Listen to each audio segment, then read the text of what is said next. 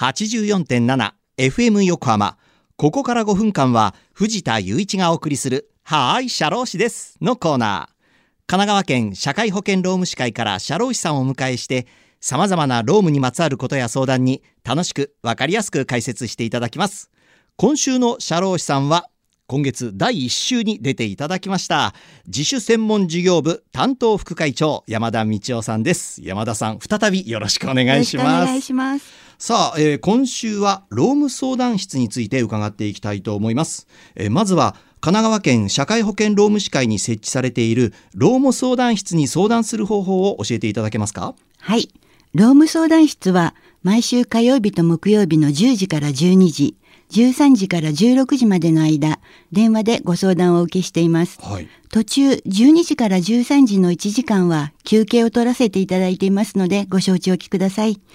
また、電話ではなく直接会って相談したいとご希望の場合、予約をしていただければ可能ですので、一度お電話でお問い合わせください。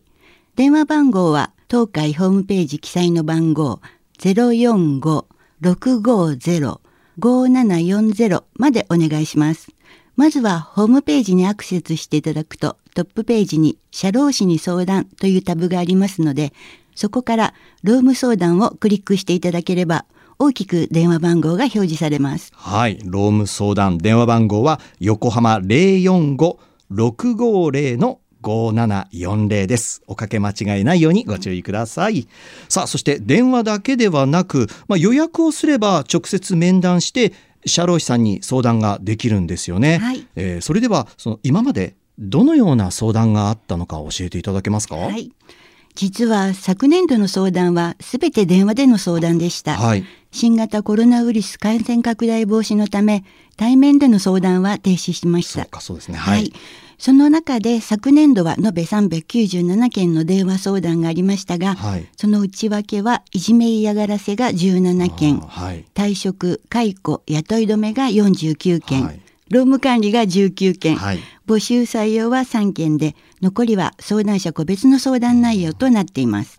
まあ、いじめ嫌がらせもそうですし、はい。退職解雇雇い止め。あやっぱ多いですね、退職解雇雇い止めとかね。であの相談できるのはこれ労働者だけなんですか？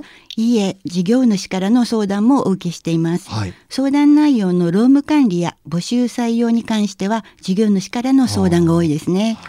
まあやはりねその退職や解雇の相談が多いっていうのがやっぱ実感しますねでもちょっと聞きづらいんですけれども、そうなるとこう電話や面談だけの相談だけでは解決に至らない場合もあるんじゃないですか？そうですね。ほとんどの場合、相談員が相談者からの話を丁寧に聞き取り、ご納得いただける解決策をご提案できているものと思いますが、相談内容によっては解決に至らないケースもあります。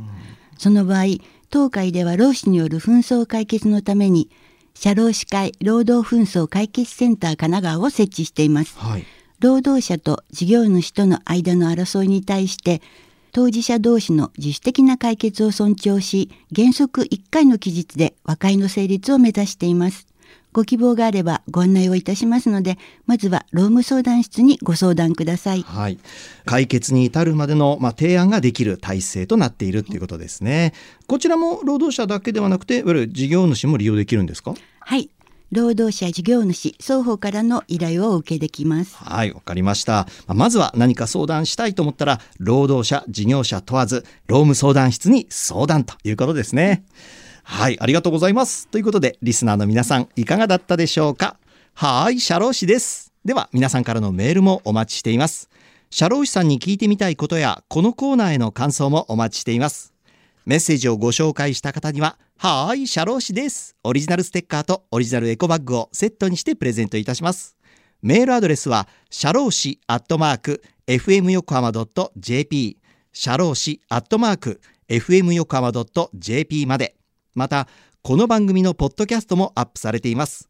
FM 横浜のポッドキャストのページや、神奈川県社会保険労務士会のホームページからも飛べますので、ぜひ聞いてみてください。